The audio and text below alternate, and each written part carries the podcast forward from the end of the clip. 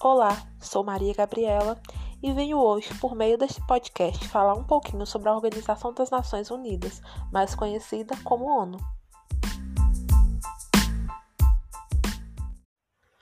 Quando falamos da ONU, a principal problemática é o que é e qual a função. Sendo assim, a ONU é uma organização internacional formada por vários países, conhecidos como países membros, que concordam voluntariamente com os preceitos da organização. Dentre as funções, a ONU tem a intenção de defender os direitos humanos, disseminar a paz entre as nações, promover o desenvolvimento sustentável e econômico e fortalecer a cooperação entre os países.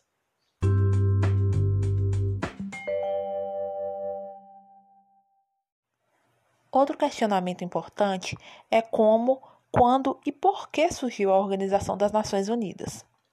É de senso comum que a Segunda Guerra Mundial foi um dos momentos da história que mais ocorreram violações dos direitos humanos. Portanto, no pós-guerra, havia mundialmente um desejo de promover um impasse para que não ocorresse novamente tragédias de tais dimensões.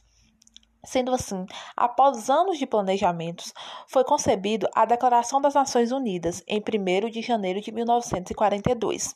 Entretanto, a ONU só foi concebida em 24 de outubro de 1945, após a validação da Carta por diversos países.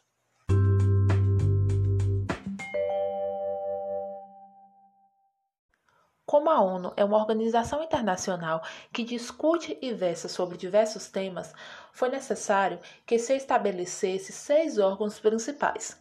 Podemos citar a Assembleia Geral, o Conselho de Segurança, o Conselho Econômico e Social, o Conselho de Tutela, a Corte Internacional de Justiça e o Secretariado.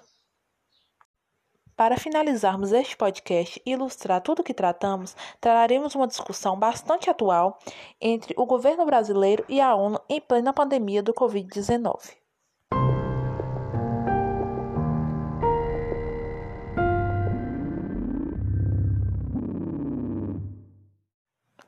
A discussão entre o governo brasileiro e a ONU é acerca do direito à moradia, que é um problema frequente no Brasil e se potencializou a partir do Covid-19, em que duas mil famílias foram expulsas de suas casas e outras milhares de pessoas correm risco de despejos nas cidades do interior de São Paulo.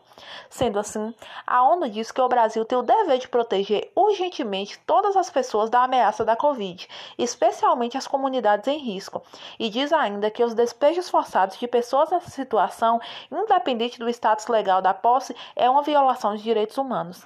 Então, surge a controvérsia entre o direito real da posse e os direitos humanos.